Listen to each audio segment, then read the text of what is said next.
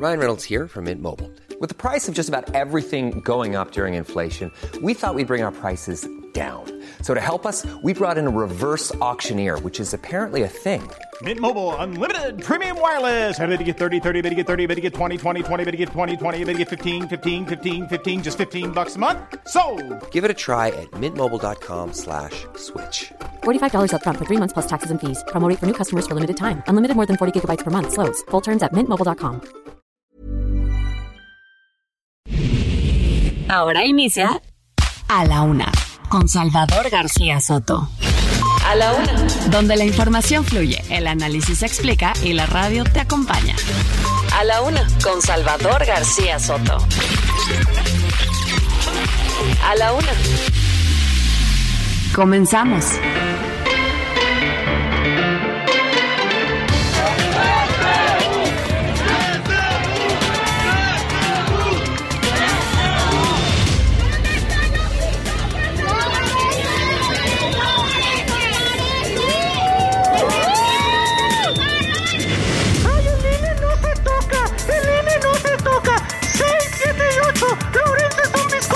¡Son ridículos!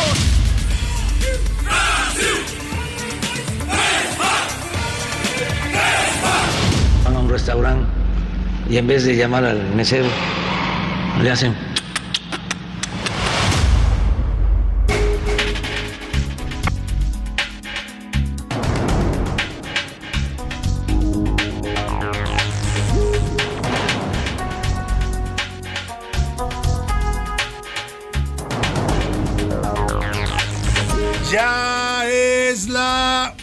de la tarde en punto en el centro de la República y los saludamos con mucho gusto. Estamos iniciando a esta hora del mediodía a la una este espacio informativo que hacemos para usted todos los días a esta hora del día. No hay falla, aquí estamos para informarle, para acompañarle en esta parte de su día y también cuando se pueda con mucho gusto para servirle. En este viernes, ya es viernes, hay que ponernos de buen ánimo, viernes 11 de noviembre, viene el fin de semana, podremos relajarnos un poco los que tengan descanso porque también hay gente que como está la situación económica, pues también tiene que trabajar los fines de semana o se busca otra chamba de fin de semana, pero bueno, de cualquier modo es un son días más relajados, ¿no? Menos tráfico en la ciudad, menos menos intensidad en, en, en general eh, comparado con la semana que está terminando terminando. Vamos a tener un programa con mucha información, ya sabe, con muchos temas interesantes, importantes para informarle, para eh, entretenerle también y por supuesto también para que usted opine y comente y debata con nosotros en los temas de la agenda pública.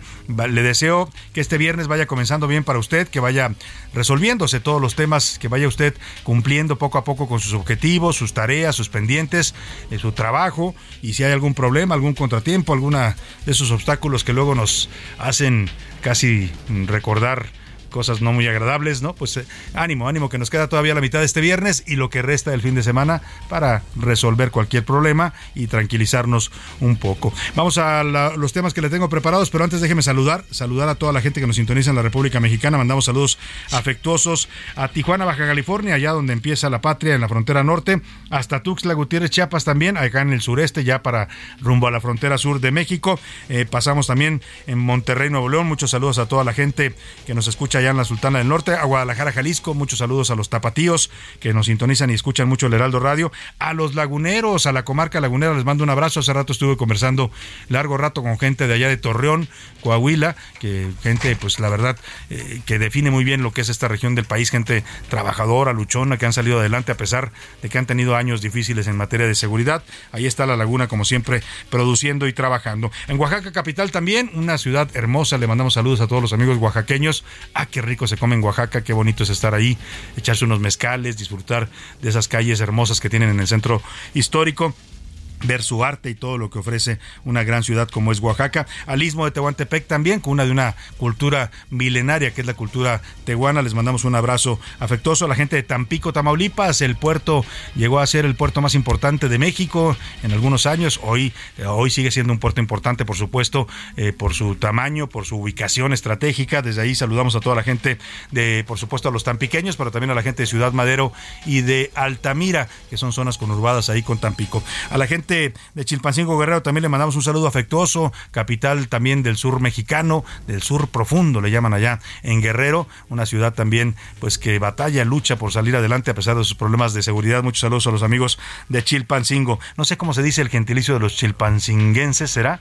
Eh, eh, oriundos de este, esta ciudad de la República Mexicana. Les mandamos un saludo afectuoso. Son chilpangueño, chilpancingueño o chilpancinguense. Son adecuados ambos para los nativos de Chilpancingo Guerrero. También saludamos con gusto a toda la gente que nos sintoniza allá en, el territorio de los Estados Unidos. Rápidamente repaso la lista en McAllen y en Brosville. Muchos saludos a todos los amigos de estas dos ciudades fronterizas con México. Desde ahí también saludamos a la gente de Matamoros y Reynosa del lado mexicano. Y más arribita, en San Antonio, Texas, muchos saludos a la gente que nos escucha, igual que en Huntsville, Texas, a través de las frecuencias de No Media Radio. Y ahora sí nos vamos hasta el norte, ya llegando casi a Canadá, en la zona de los Grandes Lagos, pero todavía territorio de los Estados Unidos, Chicago, Illinois. Muchos saludos a todos los amigos de Chicago, paisanos mexicanos hay una gran, gran comunidad mexicana en Chicago, Illinois. Muchos mexicanos que emigraron hacia allá para trabajar, para salir adelante, para progresar y otros que ya incluso han nacido allá, generaciones ya de mexicanos nacidos en Chicago. Y vamos a los temas que ahora sí le tengo preparados. Reciclado. El presidente López Obrador dice que para esta aerolínea que se inventaron ahora, que va a tener el ejército, ya sabe que este sexenio es de muchas empresas del Estado y del gobierno, como si estuviéramos en la época del echeverrismo. Bueno, van a crear una empresa de aviación. Espero que funcione bien, no como el gas bienestar, que ya ayer reconoció el presidente que ya lo puso en pausa, o sea que nada más fue una ocurrencia. Dice que sí funcionó, pero está en pausa. Bueno, entonces si, hubiera funcionado muy bien, estuviera siendo una empresa bollante, pero espero que no pase lo mismo con esta empresa de aviación para el ejército mexicano y que le va a poner Mexicana de Aviación. No sé si ya tenga los derechos del nombre el presidente, porque es una marca registrada, así se llamó la primera aerolínea mexicana en la historia ¿eh? y la que llegó a ser la más grande aerolínea estandarte de la aviación nacional, hoy ya desaparecida pues por las corrupciones de el señor eh, Gastón Azcárraga, que la quebró prácticamente y dejó en la calle a muchos trabajadores de Mexicana. Dice el presidente que quiere que se llame Mexicana de Aviación y que así le va a poner. Y bueno, vamos a ver si esto no es otra más de las ocurrencias seccionales. En la tragedia también, Esmeralda y Sofía Oiga, esta es una historia de terror y se la vamos a platicar porque hay que decirlo. En la Ciudad de México tiene un problema grave con sus coladeras, porque la gente pues van y se roban las tapas de las coladeras por el cobre que tienen y porque las venden. Hay un mercado negro para esos productos y lamentablemente dejan las coladeras destapadas y la autoridad pues que tiene abandonadas las calles de esta ciudad, ¿no? Si no son baches, son coladeras destapadas. Eh, pues eh, ayer, lamentablemente, dos mujeres iban caminando ahí por el rumbo de Iztacalco, muy cerca del Palacio de los Deportes, en una calle, y cuando menos acordaron, desaparecieron se cayeron a una coladera las dos. Una tenía 23 años, otra 15.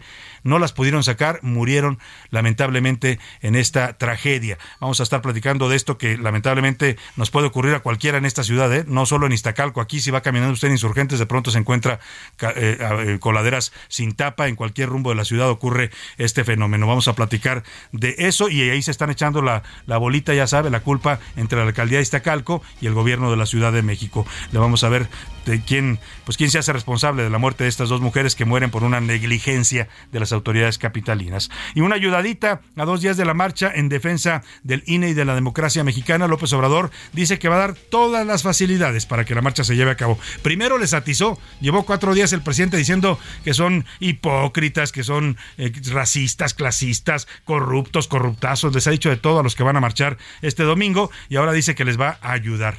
Bueno, pues eh, así de, de, bipolar es nuestro presidente. Y al banquillo, Vanessa N., señalada por su presunta participación en el feminicidio de Ariadna Fernanda, va a tener su primera audiencia en el Tribunal Superior de Justicia de la Ciudad de México. Le voy a contar cómo se desarrolla esta audiencia en esta, de este caso que está causando tanto revuelo y tanta polémica por este choque entre fiscalías, la de Morelos y la de la Ciudad de México. Y en los deportes, es fin de semana deportivo y vamos a tener el primer capítulo con un colectivo llamado a frenar la violencia contra las mujeres. América y Tigres se van a disputar la final del fútbol femenil este domingo.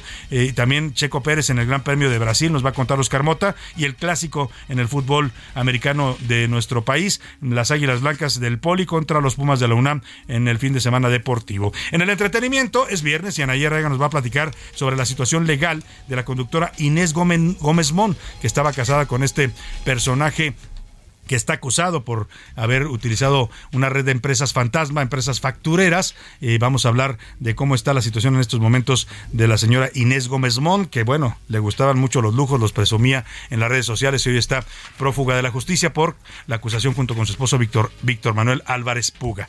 Vamos a más temas importantes, pero antes déjeme hacerle las preguntas de este día. Oiga, y ojo, tenemos boletos para que se vaya usted a ver el teatro. Y nada más y nada menos que a una gran actriz de comedia como es la señora Lucila Mariscal, que está presentando la obra Los Guajolotes Salvajes. Se la recomiendo mucho, es una obra muy divertida. Está en el Teatro López, López Tarso, que se ubica ahí en el Centro Cultural San Ángel. Para que se ubique usted, es el teatro que está justo en la confluencia de Revolución y la calle de Avenida La Paz. Justo en la esquina, ahí en contraesquina del mercado de San Ángel, se encuentra este teatro.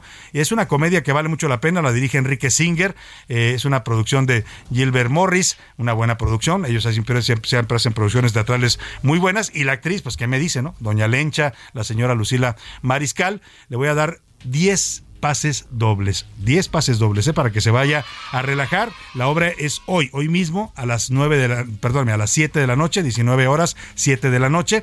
Los boletos los va a recoger usted en taquilla y le voy a hacer una pregunta. Media hora antes tiene que llegar, como a las seis y media, para que si le interesa y se quiere ir al teatro hoy, a relajar un rato, a divertir, a reírse, bueno, pues eh, vaya preparando su agenda para que pueda estar a las seis y media en esta ubicación de Avenida Revolución y Avenida La Paz para eh, irse al teatro. Le voy a hacer una, una pregunta. La obra, le platico, además de el elenco de la señora eh, Lucila Mariscal, también está Margarita Gralia, gran actriz, Roberto Blandón, Raquel Garza, Beatriz Moreno, Sergio Lozano y Alexa Martínez.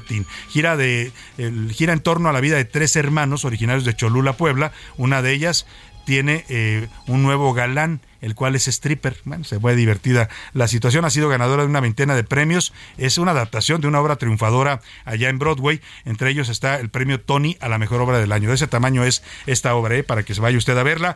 La pregunta que le voy a hacer. Ay, se la voy a poner muy fácil. ¿De qué estado de la República era originaria la señora Doña Lencha, que es el personaje que hizo famosa a la gran actriz Lucila Mariscal. Está muy sencillo, ¿eh? Está muy sencillo, era norteña, ya le di una pista. Si nos contesta rápidamente, mande sus mensajes al 5518 41 51 99 y se va a ver la obra. Tenemos 10 pases dobles para que usted se vaya a relajar este viernes y comience bien su fin de semana. Y ahora sí, vámonos a las preguntas del día para que usted, como siempre lo hace, participe con nosotros, opine y debata los temas de la agenda pública de este país. En A la Una te escuchamos. Tú haces este programa. Esta es la opinión de hoy. Thank you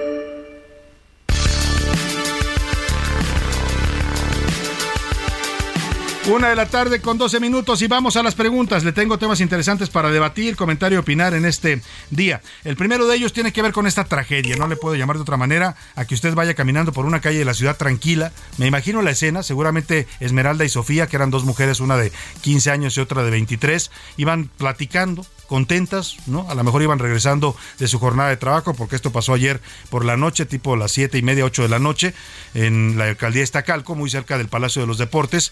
Iban caminando y en una calle mm, pegada a un puente de estos que se ubican ahí en las avenidas que confluyen en esta zona, de pronto las dos desaparecieron. Así, se las tragó la tierra. ¿Qué sucedió?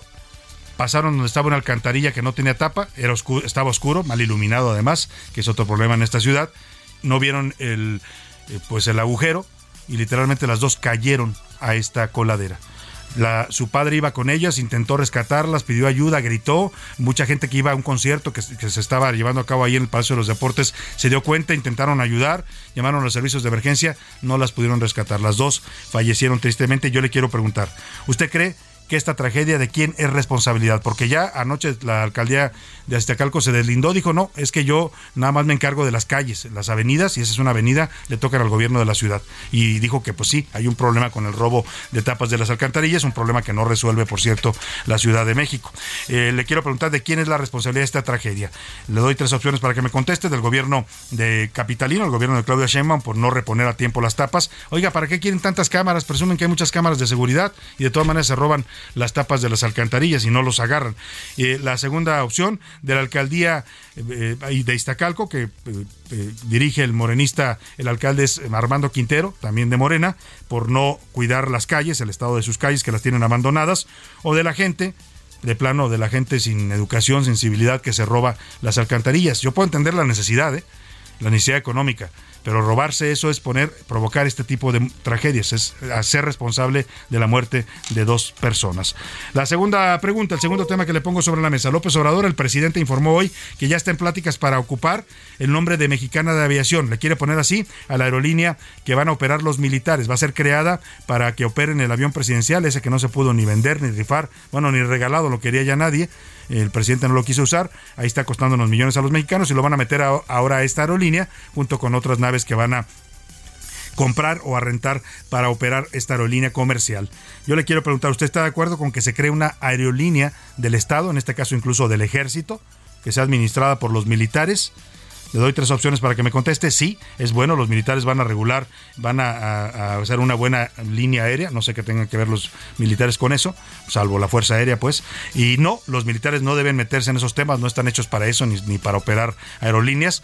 O de plano, esta es otra de las ocurrencias seccionales que nos van a costar, y mucho, ¿eh? son miles de millones de pesos a los mexicanos. El último tema que le pongo sobre la mesa, este domingo, mañana, es la marcha eh, bueno, ahorita andamos con, no, más bien, sí, con otros, muchos temas. Este es el sobre la marcha de mañana, del domingo, perdóname, 13 de noviembre, en defensa del INE y de la democracia y de las libertades y del derecho a elegir sin que el gobierno manipule las elecciones. ¿Usted qué piensa de la reforma electoral que está proponiendo el presidente López Obrador? ¿Estoy de acuerdo? ¿Es para mejorar la democracia? No estoy de acuerdo. ¿Es para apropiarse de las elecciones y controlar a los órganos autónomos? ¿O de plano al INE se le tiene que defender porque nos costó a todos los mexicanos sangre, sudor y lágrimas, literalmente. ¿eh? Bueno, pues estamos finalmente, el último tema es un poco más relajado para los que les interesa este tema. Estamos a nueve días ya que comienza el Mundial de Fútbol de Qatar. México está ya eh, pues casi listo todo, los seleccionados mexicanos para viajar a Qatar y comenzar su concentración. Hoy ya se presentó a la convocatoria del técnico nacional Andrés Guardado y pues yo le quiero preguntar qué tanto le emociona a usted el Mundial si es pambolero o no es pambolero. Sí, me encanta el fútbol. No, me molesta porque esta época todo el mundo habla de eso y del fútbol. O de plano me da exactamente lo mismo, ¿no? Le importa lo que viene siendo un cacahuate. El lunes se va a conocer, por cierto, la lista definitiva de los convocados por el Tata Martino, que ha generado mucha polémica. ¿eh? Eso de traer técnicos argentinos a dirigir la selección, a mí ya no me está gustando. Pero bueno, esa es mi opinión. Vámonos al, bueno, el número para que nos marque, se lo recuerdo, 5518 41 51 99. Nos puede mandar mensajes vía texto o voz, usted decídalo. Aquí le garantizamos que su opinión saldrá siempre al aire. Y ahora sí, vámonos al resumen de noticias, porque esto como el viernes y como el fin de semana, ya comenzó. Desperdicio. El Aeropuerto Internacional Felipe Ángeles transportó 304.383 viajeros en vuelos comerciales y de fletamiento desde el 21 de marzo que fue inaugurado. Esta cifra la cubrió el aeropuerto de la Ciudad de México en tan solo tres días. Tropiezo. El indicador mensual de la actividad industrial cayó 0.25% en septiembre pasado, con lo que presentó su peor resultado en 12 meses. Adiós. La Cámara Nacional de la Industria de la Radio y Televisión confirmó que Francisco Ibarra López, presidente y fundador de Grupo ASIR, perdió la vida a la edad de 90 años.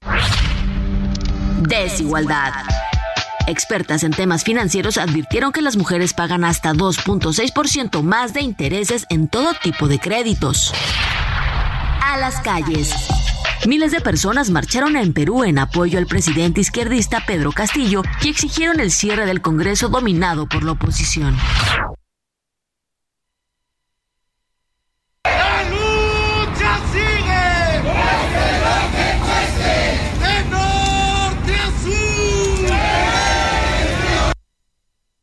Bueno.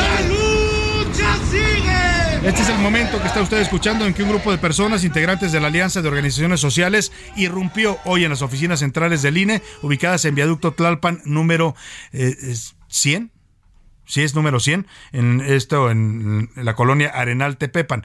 Eh, esto ocurrió al cerca del mediodía. Los inconformes, pues mire, son grupos que están exigiendo eh, que, que, quieren que el, le regresen financiamiento público al que tenían derecho como agrupación política nacional y bueno, además se van a pronunciar a favor de la reforma electoral del presidente López Obrador. Empieza ya la presión, esta es una guerra, se lo dije yo, política, ideológica, una guerra vital para, no lo digo en términos de, de, de, de, de pelea entre mexicanos, sino sí de confrontar visiones.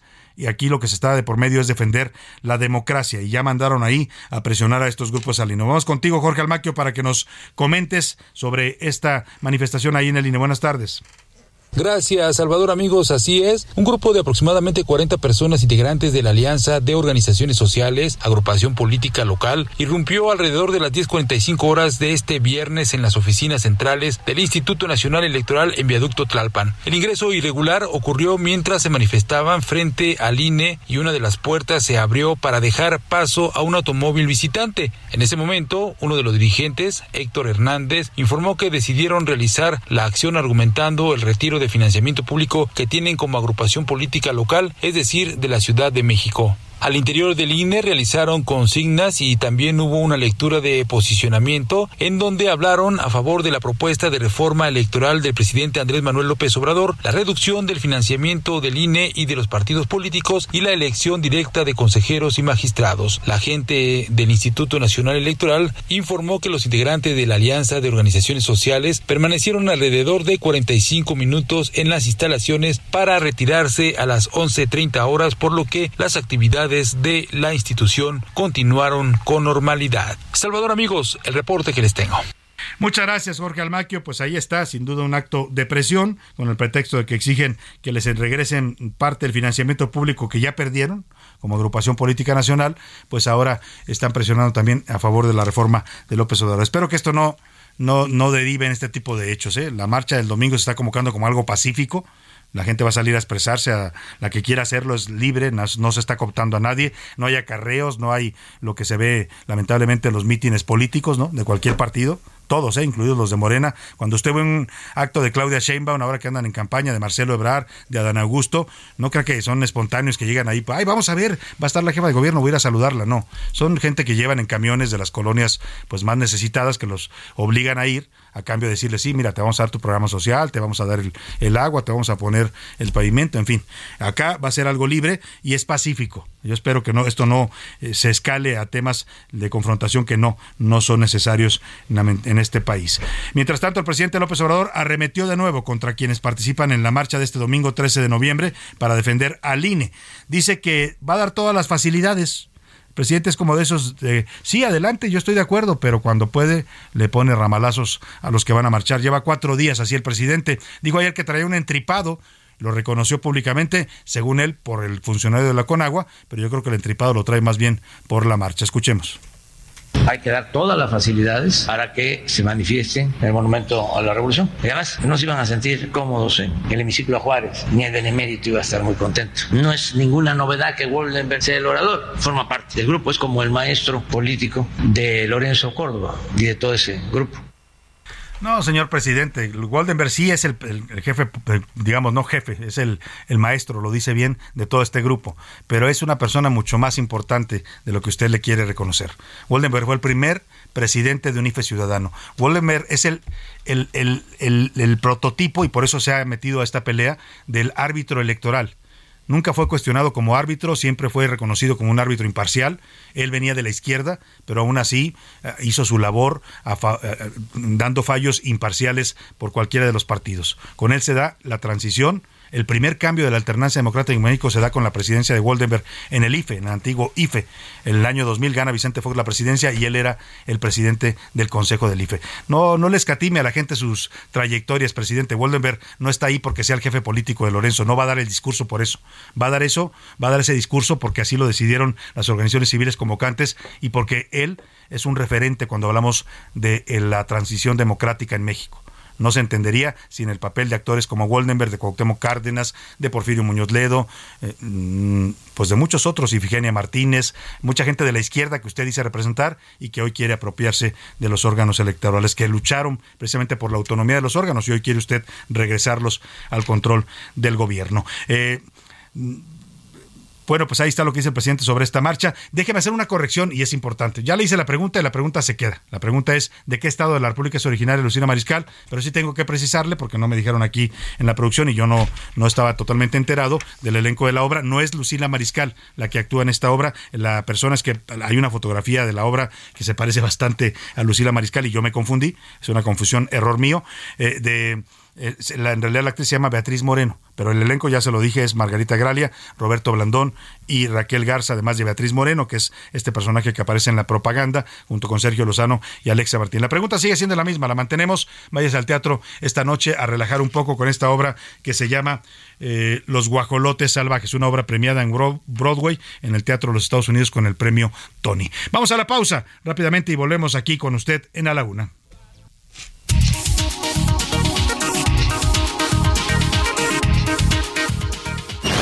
No le cambies. Estás en A la Una con Salvador García Soto. Información útil y análisis puntual. En un momento regresamos. Ya estamos de vuelta en A la Una con Salvador García Soto. Tu compañía diaria al mediodía. En Soriana, super fin de campeones. Aprovecha que la consola Xbox Serie S está a solo 4,990 pesos. Además, Smart TV LG de 50 pulgadas 4K a solo 8,490 pesos. Soriana, la de todos los mexicanos. A noviembre 14, consulta modelo participante. Aplica restricciones. La rima de Valdés. O de Valdés la rima. El Zócalo ya lo dijo, va a estar libre por si ocupan, que nomás no les escupan, pues a los marchistas, mijo, está bueno el acertijo de intriga allá en Palacio. Por una parte es reacio a que se haga ya la marcha, es muy frío como una escarcha y caliente cual pancracio. Pero vamos al pasado. Recuerdo cuando fue jefe de gobierno aquí don Peje, cuando él mucho había marchado y en la calle protestado, pues la marcha criticó y de Fifi la tachó. Aquella fue por la paz, él no quiso, así nomás, y en su casa se quedó. Pues estas son las ideas. ¿Y tú saldrás a marchar? ¿Cuánto lo vas a pensar? ¿Tú jalas o te pandeas? Y que no se pongan feas las cosas, que se camine en la defensa del INE. Hoy estuvo en Yucatán, Dijo, marchen, anden, van, pero estuvo trine y trine.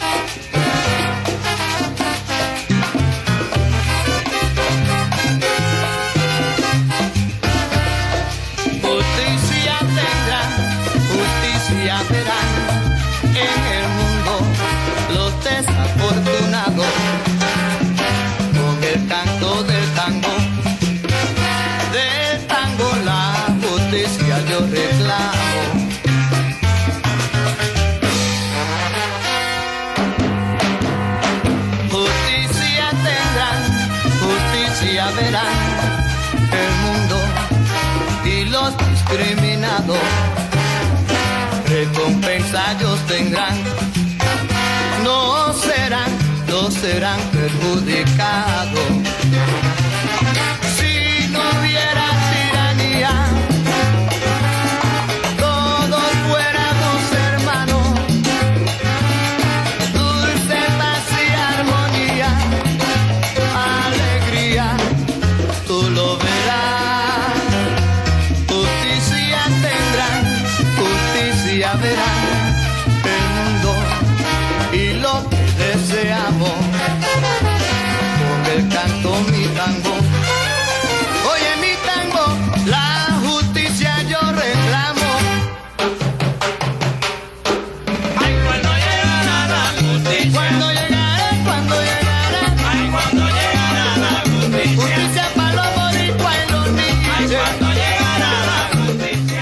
Tarde con 33 minutos con este cántico del señor Eddie Palmieri. ¿Cuándo llegará la justicia? Nos podemos aplicar muy bien en México en estos momentos. La canción se llama Justicia, es de 1969. Mire, qué paradoja, fue escrita hace 53 años. Eddie Palmieri, un salsero eh, puertorriqueño con ascendencia italiana, era puertorriqueño estadounidense y creó este tema hace 53 años, pero parece que lo hubiera creado ayer. ¿eh? Es totalmente vigente la letra, pide justicia para los marginados, justicia para los desarropados, justicia para los que no tienen acceso a eso. Y en México, lamentablemente, son millones de mexicanos los que no tienen acceso a la justicia. Escuchemos un poco más de este ritmo, póngase a bailar, además de la letra que es de conciencia y habla de estos temas que estamos tratando esta semana, también es una melodía bastante disfrutable para mover el esqueleto. Seguimos aquí en A la Una con usted. Cuando llegará, cuando llegará, ay, cuando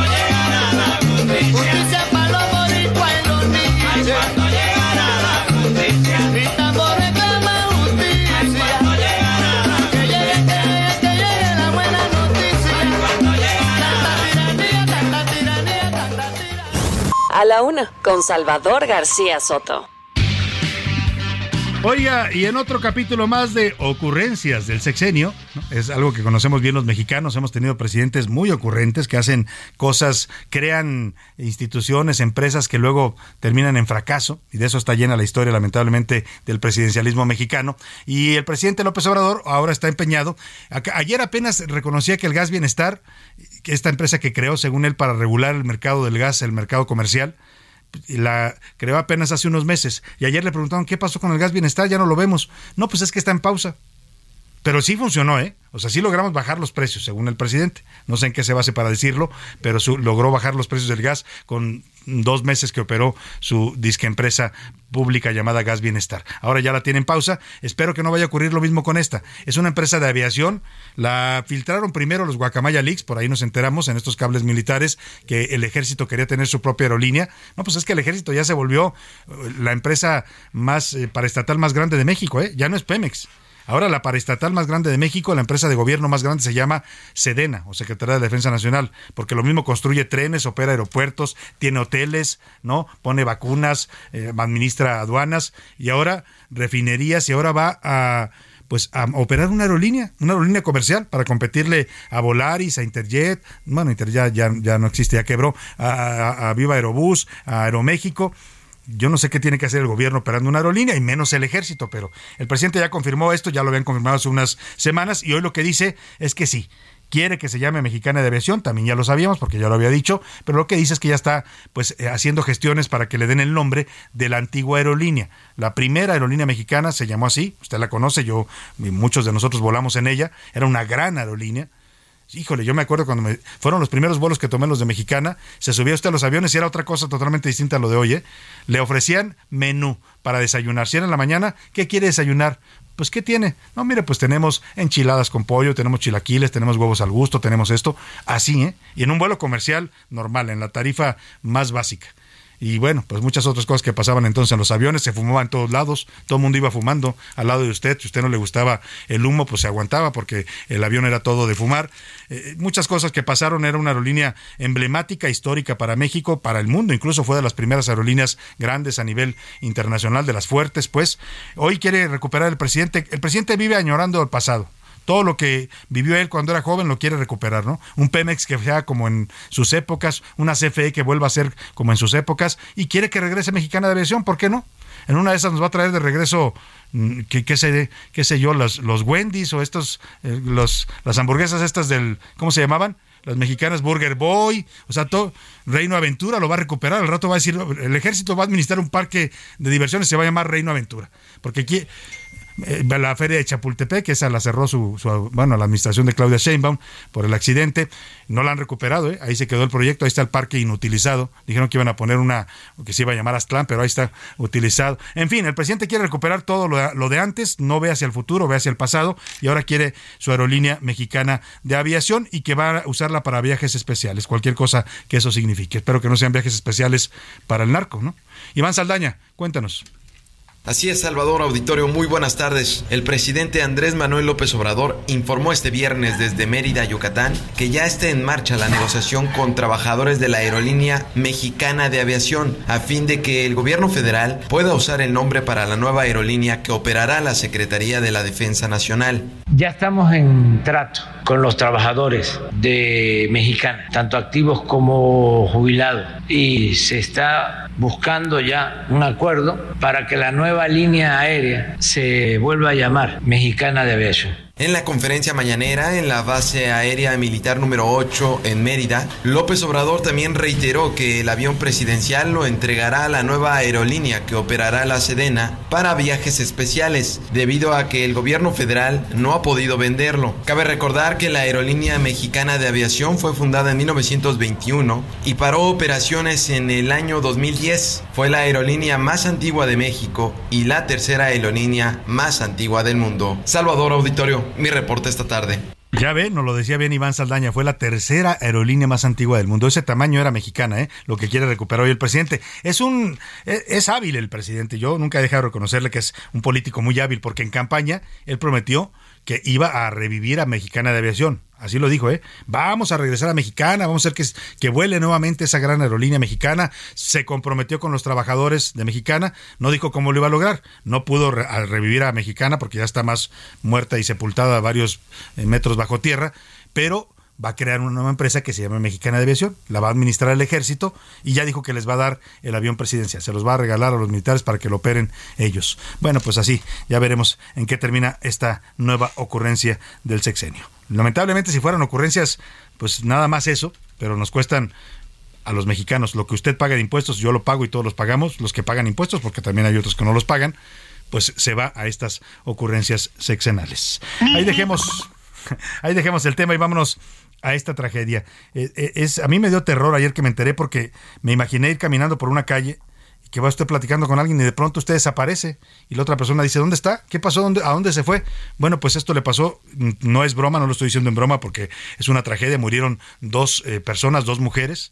Iban caminando, ya le platiqué, por una calle de la alcaldía Estacalco, muy cerca de la zona del Palacio de los Deportes, una calle oscura, mal iluminada y nunca vieron que había una coladera destapada que no tenía la tapa, porque se la robaron para venderla por unos cuantos pesos, no sé cuánto les den. Vamos a hacer un reportaje, ya lo estamos trabajando sobre eso, cuánto cuesta todo este tema de, más o menos les pagan eh, por una coladera, una tapa, 900 pesos. 904 pesos por una tapa que son pesadas, son muchas de ellas de cobre o de acero, 113 kilos pesan. Bueno, el tema es que estas dos mujeres iban caminando junto con su padre. Una, eh, Sofía tenía 15 años, Esmeralda tenía 23, cayeron a la coladera. El padre desesperado intentó ayudarlas, intentó a, a sacarlas, no pudo lograrlo. Se acercó la gente a ayudarlo. Llamaron a los servicios de emergencia. Lamentablemente las dos mujeres murieron. Milka Ramírez nos platica.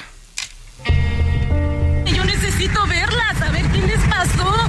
No me dejan pasar los policías ahí en el retén, solo quiero verlas, por favor. Por favor, son mis hijas. Este jueves dos hermanas, Esmeralda de 23 años y Sofía de 15, perdieron la vida tras caer en una coladera sin tapa en la alcaldía Iztacalco. Las jóvenes se dirigían al concierto de Zoé en el Palacio de los Deportes pasadas las 8 de la noche. De acuerdo con los reportes, primero habría caído Sofía, por lo que Esmeralda se habría metido a la coladera para intentar ayudarla. Ambas se ahogaron. Algunas versiones señalan que el padre, Víctor Arturo, iba con ellas e intentó auxiliarlas, pero tampoco lo logró. Ya con él, pero no, no le permiten dejar acercarse para que yo pueda verla. Por favor, tengan piedad.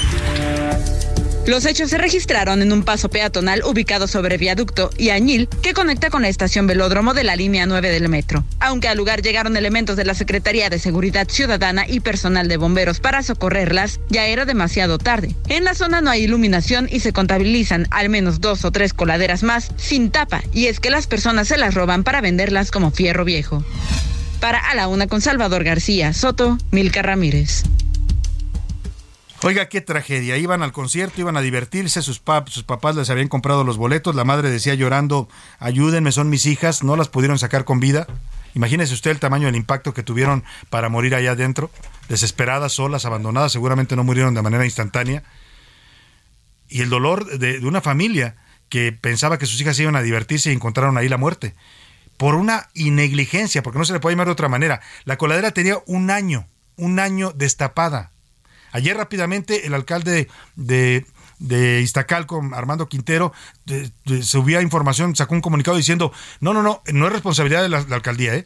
es, la ley dice que nosotros nada más nos encargamos de calles, las avenidas son responsabilidad del gobierno de la Ciudad de México, o sea, le echó la bolita a Claudia Sheinbaum. Pero mire, ¿de qué sirve estar culpándose unos a otros si la coladera tenía un año, un año destapada? Como esa, lamentablemente quisiera decirle que es un caso excepcional. La ciudad está llena de esos agujeros. Ándese con mucho cuidado cuando esté caminando usted por las calles de la ciudad. No se distraiga, sobre todo cuando la gente va con el celular, que es muy común ahora ver a la gente eh, absorta con el celular y que se pueden caer a ese tipo de coladeras destapadas. Qué tragedia de verdad. La familia está dolida, pero seguramente aquí habrá un tema incluso para demandar. Vamos, vamos con Gerardo Galicia que nos tiene más información sobre esta tragedia urbana. Cuéntanos, Gerardo, te saludo. Muy buenas tardes. Excelente tarde, Salvador. Se sigue elaborando justo en este punto, es la acera del viaducto Río Piedad, pasando el eje 3 Sur rumbo a la zona de Churbusco, donde ocurrió esta lamentable tragedia que en mucho tiene que ver el robo de las tapaderas de las coladeras y también del cableado. Alcanzamos a apreciar algunos reflectores, pero nos comentan algunas eh, personas que sencillamente no encienden porque se robaron los cables eh, de luz. Así que estaríamos hablando de una zona donde eh, la delincuencia hace de las suyas y donde se necesita y se requiere mayor patrullaje. Cabe mencionar que al respecto dialogamos con uno de los rescatistas. Se trata de un vendedor de dulces que al ver la tragedia se sumó al rescate y esto es lo que nos ha comentado Salvador. Conseguí una, una, una soga de gruesa, conseguí también una escalera. Yo me iba a meter, pero se metió el señor, un señor de azul, yo no sabía que era el padrastro. Al señor lo amarramos, sacó desperdicio de llanta que estaba adentro, sacó a flote a las, a las personas, a la persona que estaba, que estaba ya hasta abajo, la sacó a flote, pero como es puro gas, puro gas, el señor casi se desvanece. Agarró a la robusta, la, la subió como un metro, la soltó, y gritó, sáquenme. Además estiró sus manos, logramos agarrarlo y salió sale prácticamente intoxicado el papá, el padrastro de Sofía y Esmeralda, y por esa situación tuvieron que esperar a equipos de emergencia, al heroico cuerpo de bomberos con el equipo adecuado para poder realizar este rescate. Lo que tenemos a la vista, Salvador, es que ya esta coladera está completamente eh, acordonada, ya tenemos ya ahora sí presencia del sistema de agua de la Ciudad de México y de obras y servicios eh, de la capital y en breve estarán eh, colocando las tapas en estas coladeras y de hecho a 30 metros de distancia de esta coladera tapada hay otra y a tan solo 15 una más. Así que para nuestros amigos que van a caminar en la zona hay que hacerlo con mucha precaución, aunque ahora sí ya comienzan a elaborar las autoridades en cuanto a este tema. Y por lo pronto, ¿Qué situación, Gerardo? Pues habrá que estar muy atentos. Tú recorres siempre las calles buscando la información como parte del equipo de reporteros de aquí del Heraldo Media Group. Y esta situación, lamentablemente, Gerardo, quisiéramos decir que es exclusiva de esa zona, pero se reproducen muchos rumbos de la ciudad. De que es un eh, delito, muchísimas personas eh, siguen robándose las tapas para venderlas eh, por kilo, por kilo y sacar unos cuantos pesos porque realmente no es mucho lo que sacan vendiendo una tapa de una coladera. 904 pesos les dan por coladera, 8 pesos el kilo les, les pagan, Gerardo. Ya andamos haciendo investigación sobre eso, pero vaya, vaya problemática y vaya tragedia para esta familia. Te agradezco mucho el reporte, Gerardo. Con todo gusto, seguimos pendientes.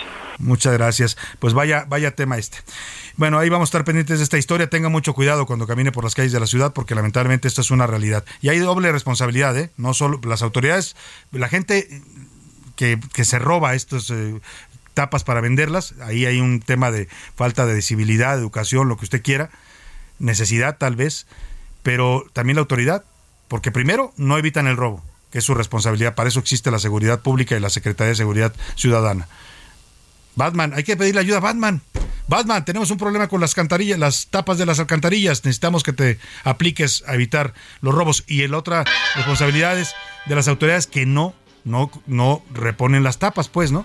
Ahora, pues no sé si tengan que ser a fuerza de cobre. Ya eh, hay ciudades donde las tapas son de plástico precisamente para evitar el robo. En fin, vamos a estar pendientes de esta problemática. Por lo pronto vamos a otro tema importante. Mire, en este debate yo le decía casi una guerra política que se ha desatado por la encuesta, por perdóname, por la marcha y por del domingo, del domingo 13 eh, a defensa del INE y de la democracia y por la propuesta de reforma electoral del presidente, eh, pues las encuestas han jugado un papel importante. Siempre las encuestas ya son referente cuando hablamos de asuntos electorales y políticos en México. Primero fue la encuesta interna del INE, que desató polémica porque la mm, dicen, dicen los morenistas que la trataron de ocultar. El INE dice siempre estuvo en el portal de transparencia. El tema es que ahí se, dio, se vio que la reforma, de, la reforma electoral del presidente sí es popular, sí tiene apoyo de la gente, pero es evidente que si a la gente le pregunta, ¿quieres gastar menos en la democracia? En los partidos te van a decir sí, siempre te van a decir sí. Pero el tema es esa encuesta. Y luego sale otra, esta semana, Mario Moreno, el líder de, de Morena, conocer una encuesta levantada por la empresa Parametría, que retoma la misma encuesta de línea, es un espejo para medir qué tanto, porque el, argumento de Lorenzo Córdoba fue que era una encuesta de hace dos meses, que la gente tenía poca información, y entonces Parametría retoma el ejercicio a petición de Morena y lo replica para ver qué tanto la percepción se mantiene igual o ha crecido. Y para eso está en la línea telefónica y le agradezco que nos tome esta llamada a Francisco Abundis, director de la empresa Parametría, que levantó esta encuesta para el partido Morena. Querido Paco, ¿cómo estás? Qué gusto saludarte. Buenas tardes. Salvador, ¿cómo estás? El gusto es mío. ¿Cómo estás? Muy bien, con el gusto de escucharte, Paco. Y a ver, cuéntanos, hiciste esta encuesta para Morena, la da a conocer Mario Delgado y la utiliza pues con un sentido político, decir, ahí está, no es solamente lo que detectó el INE, sino que la aprobación de la reforma del presidente sigue siendo muy alta. Eh, mira, yo, yo creo que lo que intentamos hacer nosotros a petición del presidente de Morena, eh, Mario Delgado, como bien dices, fue replicar el ejercicio que ya había hecho el INE, solo que lo que hizo el INE lo hizo en una medición telefónica de 400 casos.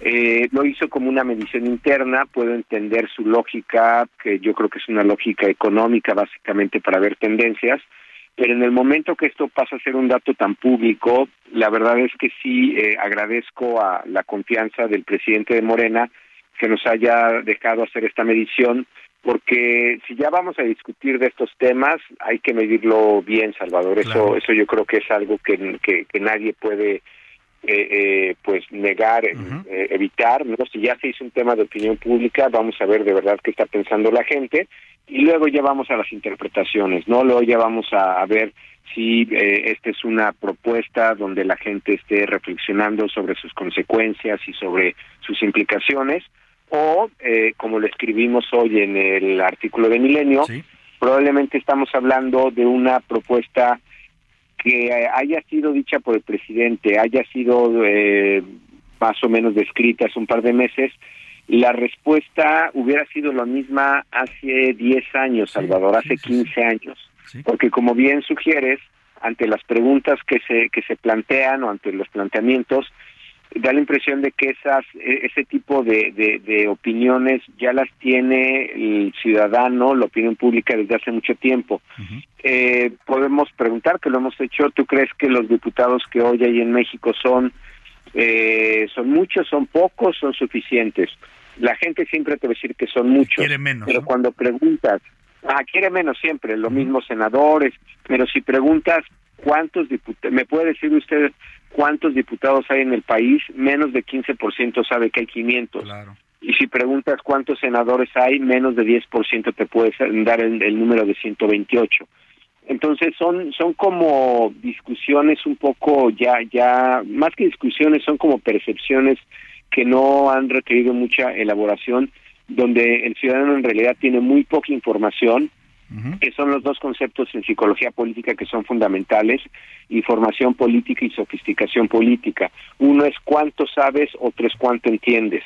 En la parte de cuánto entiendes, eh, que la propuesta sea reducir los diputados de partido, los plurinominales, entender que tenemos una cámara mixta, ¿no? De eh, no como la alemana que son 250 y 250, aquí tenemos 300 de mayoría, es decir, 300 distritos electorales que representan un territorio y 200 de representación proporcional que son se les conoce como diputados de partido o para algunos son diputados que representan una una idea de, digamos en el en el entorno social no como los quieras interpretar pero ya desde establecer esta diferencia cuál es la importancia de un diputado plurinominal para serte franco, creo que rebasa un poco el nivel de comprensión que tiene el ciudadano y entonces está respondiendo algunas de estas preguntas con intuición.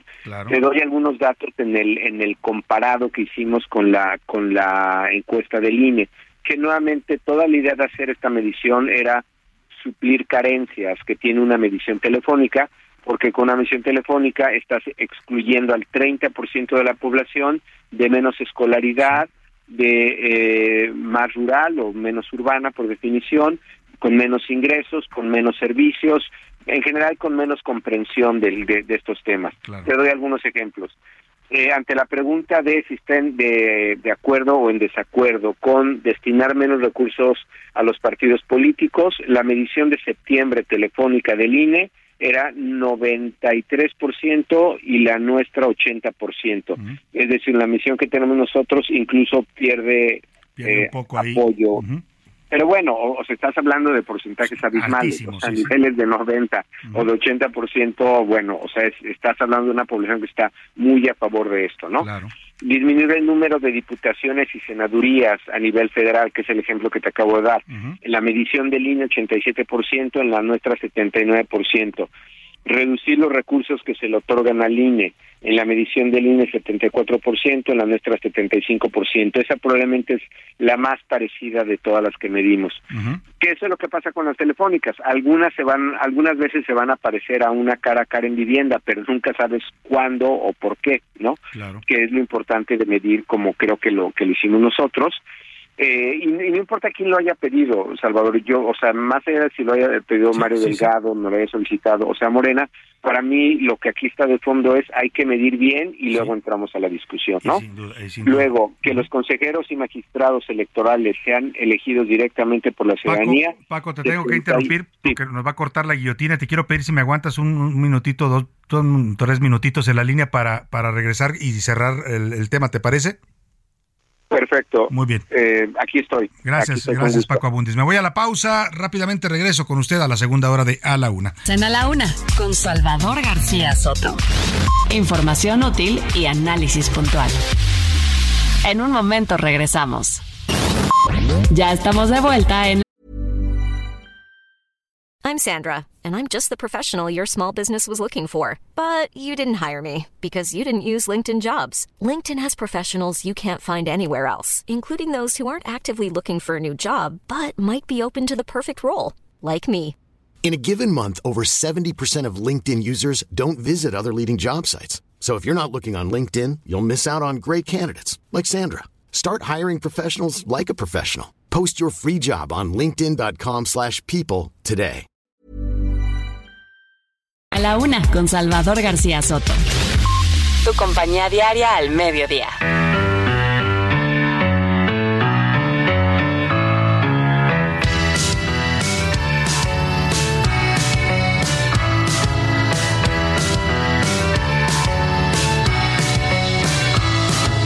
Fue un José o un Pedro. Desapareció ayer un hombre sin apellido. Lo fue desaparecido. De calles y escuelas también van cayendo sin ruido. El mundo tiembla. Fue una flor o una María a quien encontraron ayer. Aquí termina su vida. Nadie la defiende de ser nombre sin apellido.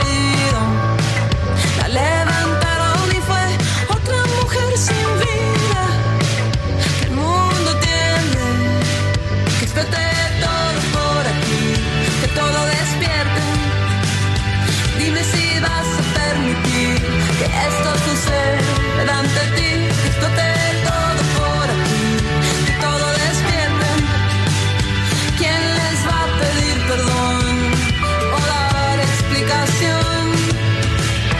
de la tarde, punto en el centro de la República. Y los saludo con mucho gusto. Los saludamos todo este equipo con mucho gusto porque estamos iniciando ya la segunda hora de A la Una. Vamos a la segunda parte de este espacio informativo. Todavía nos queda mucha información, muchos temas, historias, noticias, entrevistas. Vamos a seguir con usted una hora más para seguirle informando, acompañando, entreteniendo en esta parte de su día. Quédese aquí en A la Una. No va a encontrar mejor opción en la radio para informarse y para pasarla bien en este momento de su día. Vamos a la siguiente hora y arrancamos con esta canción de eh, Julieta Venegas, se llama Explosión. Es una canción de 2015 y habla de una problemática de las más dolorosas en México, que son las desapariciones de personas. En México hay más de 100 mil ya desaparecidos, reconocidos oficialmente por el gobierno y lamentablemente en la mayoría de los casos no se sabe dónde están las personas, dónde están sus cuerpos, si es que fueron asesinados, no se sabe qué fue de ellos. De eso canta Julieta Venegas sobre la gente que desaparece sin dejar rastro y que deja atrás una estela de dolor en madres, padres, hermanos, hijos que los buscan desesperadamente. De eso canta Julieta Venegas. También la ineptitud es una forma de corrupción y este problema no ha, no ha podido ni este gobierno ni el anterior ni nadie ha podido en México lamentablemente encontrar a los desaparecidos.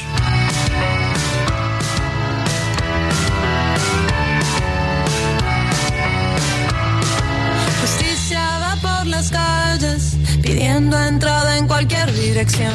Nadie la escucha ni mira, no saben bien para qué sirvió. Es la memoria perdida. Y vamos a retomar precisamente una conversación que estamos teniendo con Francisco Abundis, director de Parametría, sobre esta encuesta que realizó eh, sobre la reforma electoral de López Obrador. Una encuesta que vuelve a confirmar lo que ya el INE había documentado y había registrado en su primera encuesta. La de Paco Abundis es mucho más amplia, es en vivienda, con una, eh, eh, un universo más grande de mexicanos. Y los números, ya nos estabas comentando, Paco, confirman efectivamente el apoyo de un buen, una, un- una buena parte, porcentajes altísimos de la población consultada a, la- a las propuestas de López Obrador. Me estabas diciendo estos porcentajes, Paco. Sí, te, te mencionaba que en algunos la propuesta baja los niveles de apoyo y en otros sube.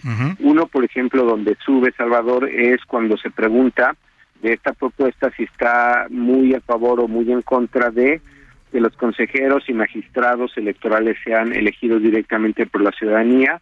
En la medición que hizo en septiembre, Telefónica, el INE era 78% y en la de nosotros sale 88%, es decir, 10% más está a, a- a favor eh, de, de que sean votados o sean eh, Electos, elegidos directamente Por por, la ciudadanía.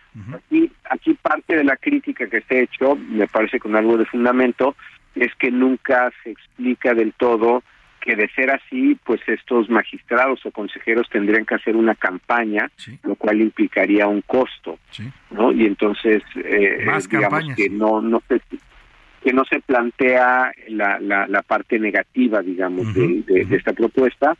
Y las últimas tres serían ampliar el uso de voto electrónico, altos niveles de consenso, 68 y 60% en cada medición, desaparecer los institutos electorales de los estados y tribunales electorales, eh, electorales perdón, 53% en la telefónica y 49 en la que hicimos nosotros cara a cara ahora en noviembre. Eh, esta te diría que es de las que tiene menos apoyo, o no es de las que tiene, es la que tiene menos apoyo porque es 49 a favor y 42 en contra. No es margen de error, pero es mucho más cerrada que, que las otras.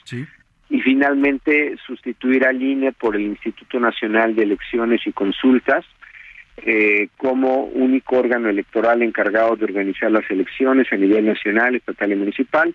Tenía 52% de apoyo en la del INE y en nuestro caso 62, sube un poco. Claro. Ahora, dicho esto, Salvador, la, la gran contradicción o digamos uno de los cuestionamientos, pues, o de las preguntas que, que deberían de hacerse de manera lógica es si existe toda esta este nivel de, de eh, apoyo o estar a favor de esta reforma electoral por cada una de sus partes, eh, ¿cómo es posible que el instituto siga teniendo eh, los niveles de, De aprobación. apoyo, reputación o confianza que tiene? Y cuando preguntas eso, digamos, es, dígame en general cómo califica el desempeño actual del Instituto Nacional Electoral o INE, muy bien, bien, malo, muy mal. Cuando la preguntas en, en Telefónica, sale muy bien 14, bien eh, 51, sumaría 65, y cuando la preguntamos cara a cara, eh, sale 13% muy bien y 63% bien, es decir, suma 76%. Sale el instituto sa- sale mejor incluso en esta medición que la que hizo el propio INDE. Entonces, no, no solamente hay un tema de contradicción, Salvador, hay un tema de incoherencia un poco y, y bueno, hay que reconocerlo, la opinión pública no es fácil de leer, no es fácil de interpretar y frecuentemente es contradictoria. Claro. Este sería una de las mayores, me parece, de las preguntas más más claras que, que surgen de esta investigación. Si el INE tiene tan buena imagen, ¿por qué razón habrías de, de cambiarlo? toda esta propuesta? Así es. Pues interesante. Eh, Paco, tú... las preguntas que, que se generarían, yo creo, a partir de esta investigación, Salvador. Son preguntas interesantes, lo dice hoy en tu artículo de Milenio que leímos y tú mismo planteas que son temas en los que casi siempre la, la, respuesta de la gente va a ser en ese sentido, es difícil que te digan otra cosa porque son, son ideas preconcebidas y siempre que le hables de reducir costos, de reducir eh, partidos políticos o, reducir diputados, te van a decir sí, estoy a favor. Ahora, Paco, te quiero hacer una pregunta porque también en este espacio conversamos con Ulises Beltrán de BGC, que fue el que hizo la primera encuesta del INE. Eh, él nos dio, igual que tú, sus razonamientos y el ejercicio que realizó. Y al final le preguntaba yo, y también dio su punto de vista, si tú quieres darlo. Eh, finalmente, Paco Abundis, Francisco Abundis, tú como experto en estos temas, conoces bien los temas electorales porque te has especializado en eso. ¿Tú crees que el INE debe cambiarse por un nuevo órgano? ¿Es necesario? ¿Nos va a ayudar a tener una mejor democracia? ¿O el INE, tal como está, con estos niveles altos de aprobación y de eficiencia que tiene, debe permanecer? Yo creo que de toda esta propuesta, lo que me parece que podría haber de fondo y uh -huh. que coincidiría con el reclamo popular es un poco el, el, el costo, el costo de la democracia.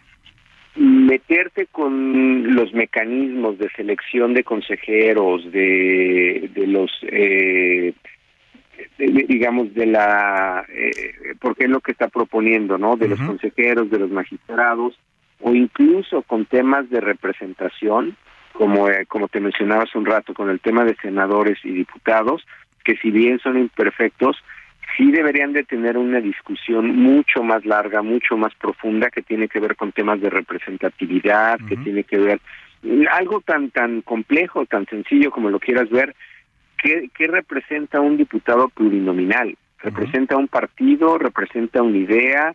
qué función tienen dentro del Congreso, han funcionado o no han funcionado. Y bueno, incluso en términos de discusión te lo relativizaría un poco más. Uh -huh. Ok, es caro el instituto comparado con otros órganos electorales o árbitros en el mundo o en América Latina. Puedes decir que es caro. ¿No sería mucho más caro tener un conflicto electoral en el claro, país? Mucho más caro. Te, te, te, te ahuyenta inversiones, te da incertidumbre te provoca conflictos. Es el contrafactual que nadie ha planteado, uh -huh. porque al final este instituto está respondiendo a una a, a, a un nivel de desconfianza sí. eh, que es como se generó este este instituto sí. por parte de todas las fuerzas políticas y de la sociedad, es decir, este no es un instituto caro por su propio gusto o no puedes incluso ponerlo como ineficiente, puedes ponerle muchas categorías, pero la creación de este instituto no tuvo que ver con un diseño que necesariamente estuviera pensado pues, simplemente para ser oneroso uh -huh. y para lucrar y no, no. Está pensado, Salvador, y es que se nos olvida esta historia, claro. de hace un cuarto de siglo, está basado o, o, es, todos esos costos tienen que ver con nuestra desconfianza, uh -huh. con la desconfianza de los partidos políticos y de la y, y de la y de la propia sociedad civil. Claro. Entonces, que se nos olvide esa historia y ahora simplemente decir que es caro, uh -huh. como si hubiera salido de la nada, pues me parece que también es perdernos un poquito de la discusión y que yo creo que esto requiere uh -huh. mayor reflexión y no es eh, simplemente porque digo siendo crítico con el, la propia actividad no a, a la que nos dedicamos siendo crítico con la con la opinión pública, eh, hay algunos temas que sabemos, ¿no? como temas de seguridad nacional o o, o, lo, o, los temas fiscales, ¿no? Claro, claro. ¿Tú, ¿Tú, quieres pagar impuestos, Salvador? No, pues no. ¿Quieres pagar más o menos? Si me preguntas ¿no? en una encuesta voy a decir no. ¿Quiere pagarme los impuestos? Sí. No, o sea, todo, o, o bueno, o queremos que los impuestos correspondan con los servicios claro, que recibimos, ¿no? Claro. Eh, hay, y hay ciertas preguntas que nadie somete a la opinión pública. Claro, Yo creo que sería otra de esas preguntas que nos tendríamos que hacer, ¿no? Sin duda alguna. Paco Abundis, director de Parametría, te agradezco como siempre que nos expliques estos temas y por supuesto en un reconocimiento a tu trabajo siempre profesional en materia de encuestas. Muchas gracias, Paco. Al contrario, Salvador, un gusto. Un abrazo. Ahí está. Un abrazo. Un abrazo, Francisco Abundis. Pues ahí está. Eh, los mismos encuestadores lo dicen, ¿eh? Él hizo esta encuesta, pero él dice, no, no se trata nada más de decir el INE es caro, porque sí, es caro, y lo decía bien Paco, porque venimos de una historia de desconfianza, de una cultura del fraude. Y es caro porque, entre otros, personajes como López Obrador y la izquierda mexicana pidieron que se hicieran muchos controles, pidieron que se hiciera boletas súper super seguras, credenciales de electores inviolables, pidieron eso porque no querían que las elecciones fueran un fraude. Por eso el INE cuesta tanto, no cuesta tanto porque se le haya ocurrido a alguien, ay, vamos a pagarles a los consejeros tanto, no, eso lo vende ahora López Obrador, es carísimo, no hay que eh, gastar menos en eso, pero él era el que exigía todo eso, él y él, entre otros personajes de la izquierda y de la oposición, fueron los que hicieron un INE caro, lo construyeron así, porque así se necesitaba en el momento. ¿Puede costar menos ahora? Totalmente de acuerdo. Pero de eso, a desaparecerlo y crear un nuevo instituto de una autonomía dudosa, ahí sí, con todo respeto, como dice el presidente, no transitamos. Vámonos a otros temas importantes.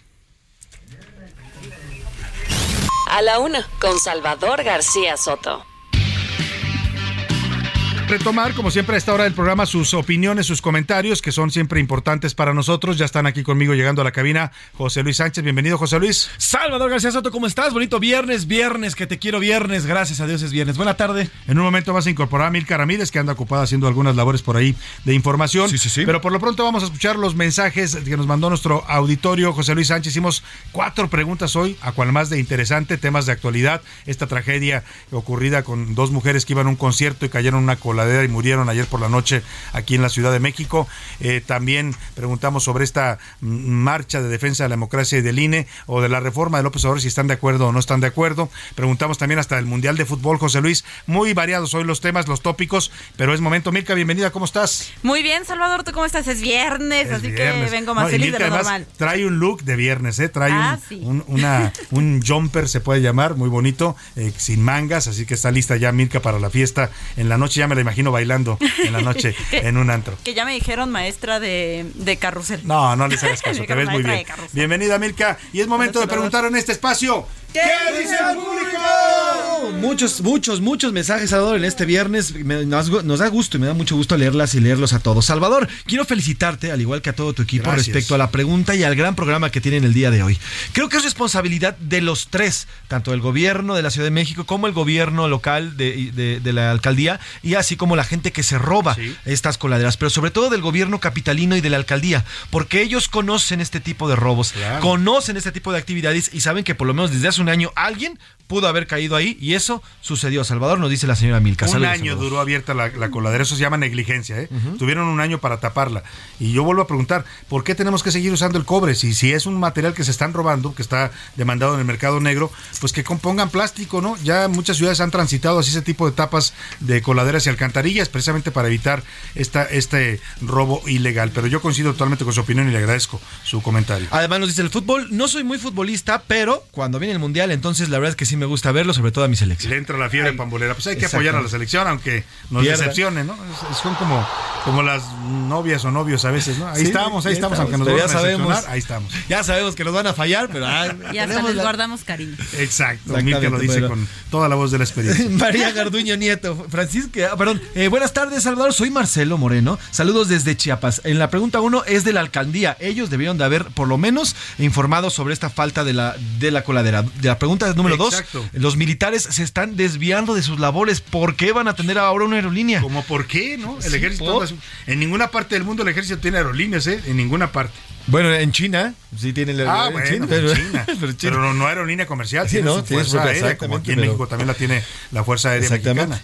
Eh, la, la pregunta número tres, el INE está bien, solo creo que los gastos que generan son excesivos y habría que sí revisar tanto salarios como gastos que tiene el Totalmente, en eso yo coincido. ¿eh? Yo sí estoy de acuerdo cuando, cuando dicen un- una democracia más, más barata, un INE men- menos costoso para los mexicanos, totalmente de acuerdo. Pero eso no significa desaparecerlo, desmantelarlo, sobre todo con intenciones de crear otro órgano pues controlado por el gobierno. Ese es el tema de fondo en este asunto. Y ya por último, Marcelo nos dice, el Mundial es el Mundial y hay que verlo porque es el mejor fútbol que solamente durante cuatro años podemos Eso ver. sí, se ven Eso cosas maravillosas. Sí, ¿no? Los unos part- Ahí sí ves partidazos. fútbol de nivel. Uf, ¿te acuerdas de, te acuerdas de cuando España gana el Mundial? Uf, el tiki-taka que le llamaron. ¿Cómo jugaban esos españoles? Claro, Sí, unos Maradona en el Maradona 82, también. ¿no? ¿Qué me dices? a muchos. Sí. Ramiro, Esa- sí, era todo un sí. fenómeno, los, dice nuestro productor Rubén Esponda. A muchos nos tocó ver eh, el, el- el Mundial de Fútbol en la televisión eh, y era un evento, ¿no? Los Sí, niños se sí. reunían cuando estábamos en la primaria. En, los, en las primarias ponían el partido para que viéramos a la, a la selección. Nos dice, hola Salvador, nos dice Francisco, buenas tardes, para comentar que López Obrador quiere adueñarse de las elecciones, adueñarse de las elecciones y perpetuarse en el poder e imponer su voluntad a quien él quiera. Yo no estoy de acuerdo con su reforma a modo y que quiere extinguir al INE. Eso sí, yo creo que hay unos salarios que sí podíamos hacerle ajustes. Saludos, Salvador. Ese es el punto, ¿eh? No necesitamos desaparecer el INE para que cueste menos. O sea, que le bajen el presupuesto, que lo adecúen y lo ajusten, ¿no? A lo mejor ya no necesitamos boletas de papel para votar. Ya el mundo está votando en la mayor parte por urnas electrónicas o voto incluso por internet. En Estados Unidos, ahora que fueron las elecciones, el día que fueron las votaciones, ya habían votado el 42%, porque pueden votar en un portal de internet, claro que es seguro, y usted vota ahí desde antes de que sea la jornada electoral, puede votar incluso. Y gracias a eso, además se tienen también los, los resultados mucho Más antes. rápido. Mucho antes y mucho. y mucho Hay más muchas cosas en las que se podrían ahorrar en las elecciones. Es cuestión de implementarlo por ley, pero no desaparecer, insisto, al órgano actual que es autónomo, independiente y eficiente. Le guste o no le guste al presidente. Ramiro Santillán, nos, bueno, sí le gustaba en el Le 97. salió el verso sin esfuerzo. ¿no? Sí, exactamente. Una calaverita. Ramiro Santillán nos dice, yo no voy a ir a la marcha, pero no creo que todas las reformas propuestas por el presidente deban ser aceptadas. En cualquier país a los que aspiramos parecernos, hubieran cesado a Lorenzo Córdoba desde el momento que hizo los comentarios racistas hace varios años. Y después, bueno, pues el tema de los salarios también es de preocuparse, pero nunca, nunca eliminar al INE. Saludos, Salvador. Exactamente, sí, podría, yo puedo coincidir con eso. El comentario de Lorenzo en su momento lo criticamos también cuando dijo esto de los mexicanos de indígenas que pues, los descalificó con una broma. Era una plática privada, se la hicieron pública y pues sí quedó exhibido. Buenas tardes, don Salvador. Espero que esté muy bien. Solo eh, para puntualizar, ya hay muy pocas tapas de coladera que están hechas de cobre. En realidad, la mayoría ya están hechas de acero y a- un- o algunas otras aleaciones, pero sí todavía quedan algunas de cobre. Las que no se han robado, nos dicen por acá la señora María. ¿Las de acero no se las roban? Las de acero, sí, no, sí. Yo de creo hecho, que también se las roban las de acero, ¿eh? de hecho esta que esta de y por eso te pusimos Era de acero. era de acero y está en O 8 sea, ese pesos es el problema, por eso decía yo, ¿por qué no mejor de plástico, no? Ya ese, pues no creo que les paguen mucho por el plástico. En una de esas también se la roban, ¿eh? Sí, no, claro que En este país, lamentablemente, se roban todo.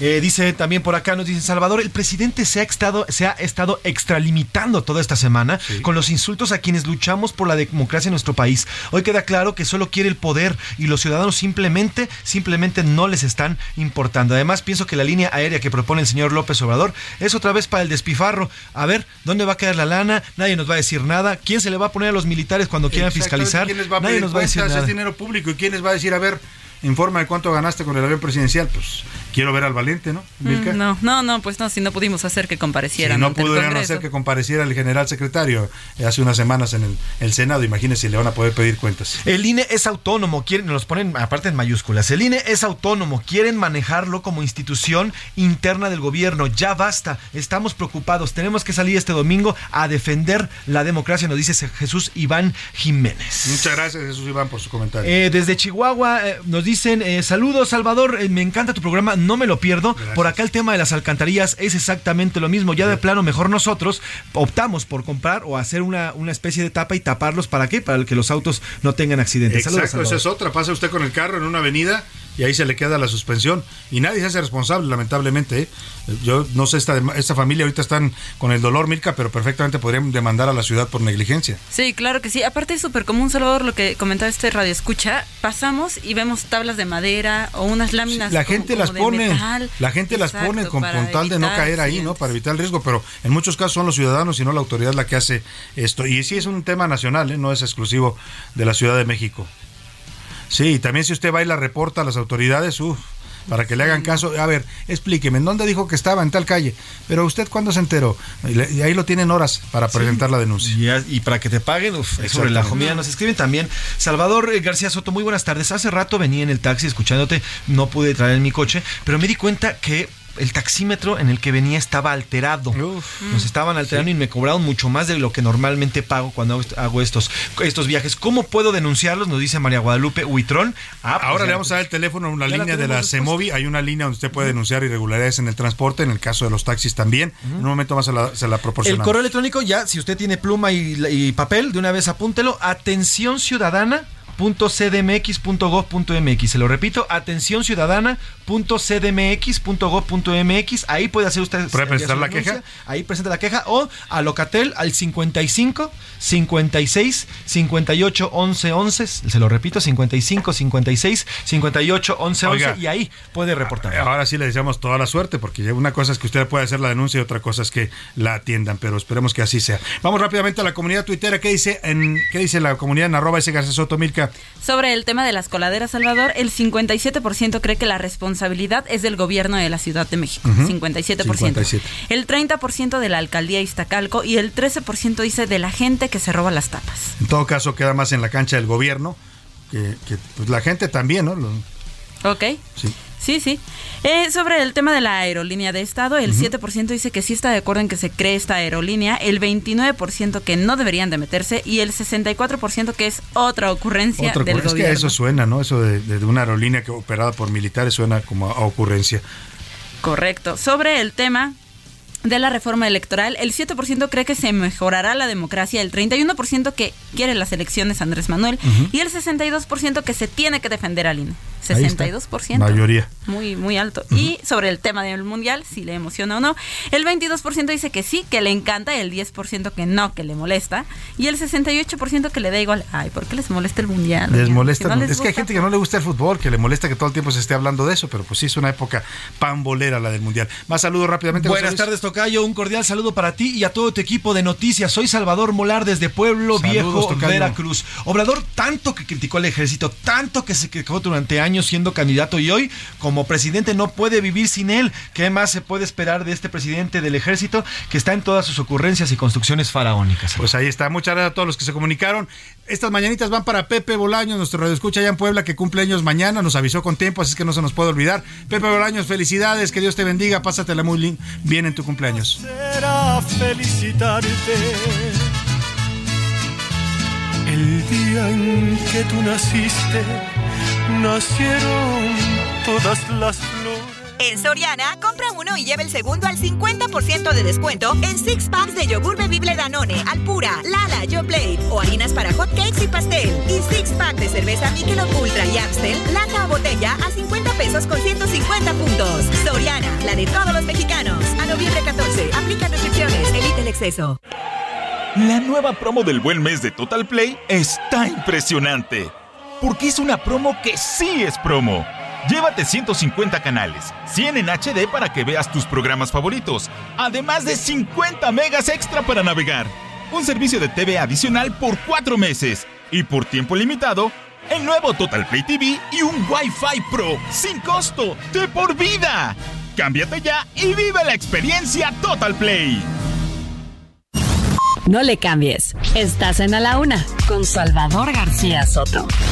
Información útil y análisis puntual. En un momento regresamos. Ya estamos de vuelta en A la Una con Salvador García Soto.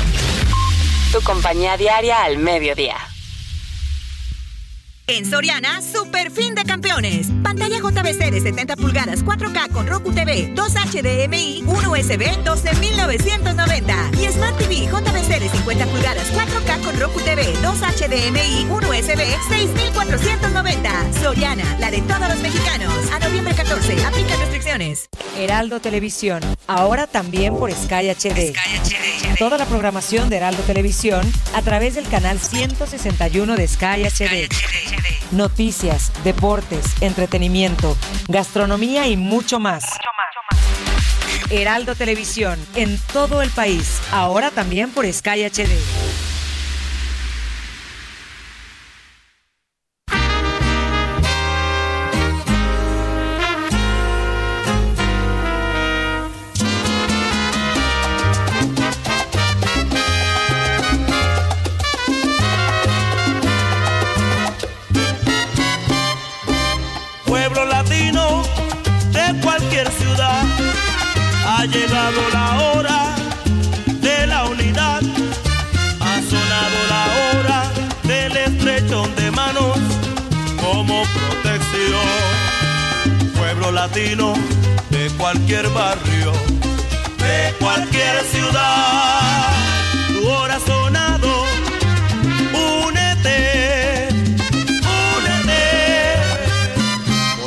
Unidad es está la fuerza monumental que nos puede salvar de la infelicidad.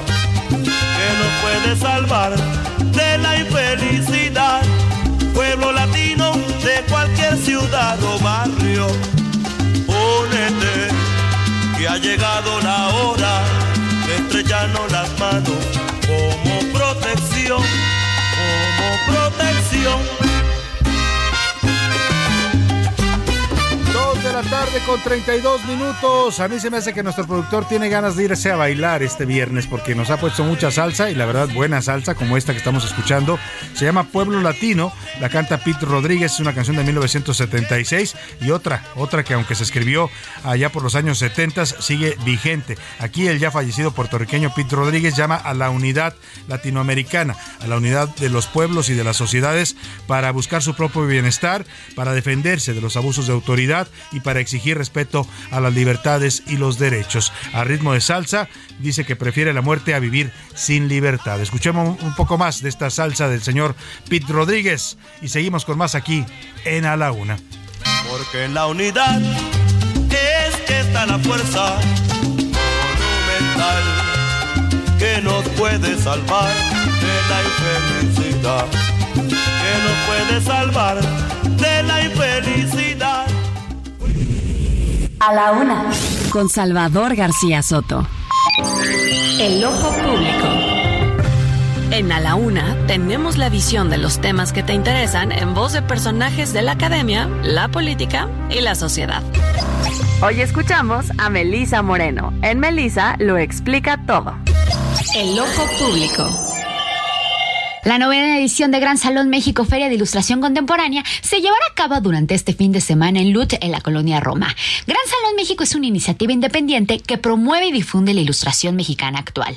La venta de obra, además de presencial, también se hará a través de su página de internet, fomentando la compra y coleccionismo desde cualquier rincón del mundo, algo que el público adoptó muy bien desde el 2020, por lo que los envíos serán tanto nacionales como internacionales. Además, este año tendrán flashes a cargo del ilustrador María Conejo, piezas exclusivas que podrán adquirirse y ser tatuadas por ella misma dentro del evento. Y como siempre, habrá libros, fanzines, textiles, cerámicas y objetos de todo tipo. Algunos de los invitados internacionales son desde Praga, Bárbara Mulerova y Nazdezda Vilinova, directoras de Lustre, Feria de Ilustración donde Gran Salón presentó una expo el año pasado. Ellas traerán el trabajo de cinco ilustradores checos y además darán un taller y harán revisión de portafolios. En esta edición, como cada año, habrá actividades educativas sin costo, además de charlas, talleres y revisiones de portafolios. Como acontecimiento a destacar, también habrá obra a la venta de Don Valdemar, un dibujante de 76 años en situación de calle que gracias al esfuerzo de Tania Ríos y una red de artistas e ilustradores gestionados por ella, ya tiene una vivienda digna. El 100% de las ventas de su obra serán destinadas a sostener esta gran iniciativa. Esta edición se compone de más de 30 ilustradores mexicanos de toda la República, pero para darte una probadita te mencionamos alguno de ellos. Alfonso de Anda, Amanda Mijangos, Armando Fonseca, Beto Petiches, Daniela Salmón, Mariana Alcántara, Mariana Roldán, Minerva GM, Maliana Medina, Shipintli. Si quieres conocer al resto de ellos, solo tienes que entrar a Gran Punto Salón. Salvador, a partir de hoy hasta el domingo, Gran Salón México en LUT, ubicado en Guanajuato 227, Colonia Roma, desde las 11 de la mañana hasta las 8 de la noche con entrada libre. Yo soy Melisa Moreno y me encuentran en arroba melisototota. Nos escuchamos la siguiente. A la una. Con García Soto. Muchas gracias a Melissa Moreno con su ojo público que nos trae siempre las novedades más interesantes del mundo de la cultura, de, exposiciones, de eh, obras, de foros, eh, ferias de libro. Es una periodista especializada en cultura y es eh, yo creo que en este momento de las mejores periodistas de cultura que hay en México. Por eso siga sus recomendaciones, sígala en sus redes sociales, arroba melisototota. Es bajita, es pequeñita y delgadita, muy simpática, muy, muy, es como un cascabel, Melissa Moreno, pero se pone melisototota, porque así de grande es su corazón y su carisma. Ahí dejamos este tema y oiga, ya tenemos ganadores. Nada más déjeme le corrijo porque la obra no es con Lucila Mariscal, me equivoqué. Ahora sí que me fui en banda, perdóneme. Yo me fui con la imagen del póster de la obra que aparece una actriz que es Beatriz Moreno. Se parece mucho, la verdad, a,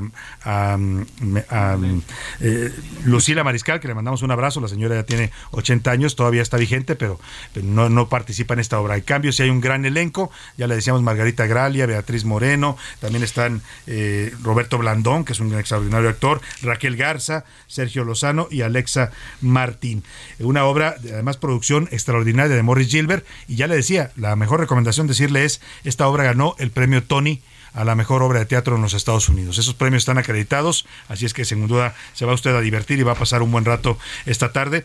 Y ya José Luis Sánchez tiene la lista de ganadores. José Luis. Así es, quien se va a ver este, este viernes, justamente esta obra es, ah, pues apunten bien, María Garduño Nieto, Francisco Zacarías Ortiz Liñán, Karina Elizabeth González, María Alejandra González Villagrán, Juan Camacho, Raúl Martínez Medina, Juan Carlos Ortiz Zamacona, Joanny Cano González, Rocío Monroy García y Berta Alba. Felicidades a ustedes 10 que se llevan estos boletos dobles. Pues diviértanse, pásenla bien. Eso sí, tienen que estar a las seis y media en la taquilla del Teatro José Luis, el Teatro Ignacio López Tarso, que está ubicado en Avenida Revolución, esquina Avenida La Paz, ahí en contraesquina del Mercado de las Flores de San Ángel, para que se ubique usted.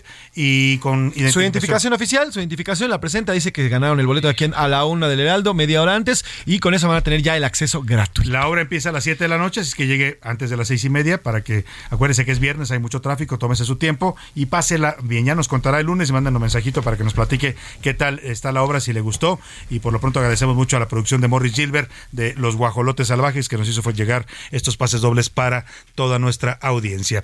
Y vámonos rápidamente a otros temas importantes. Eh, le platico sobre esta audiencia que está teniendo lugar en el Tribunal Superior de Justicia en la colonia de Doctores. Tiene que ver con el caso del feminicidio, presunto feminicidio de, de Ariadna Fernanda. Está compareciendo Vanessa N. Es la novia de Rautel N, que son los dos implicados en este presunto feminicidio. Comenzó a las 12.40 del mediodía, eh, lleva una hora de retraso, pero ya está avanzando. Vamos hasta allá, hasta el Tribunal Superior de Justicia, con eh, Israel Lorenzana, que está siguiendo de cerca esta noticia. Israel, te saludo, ¿cómo estás? Muy buenas tardes.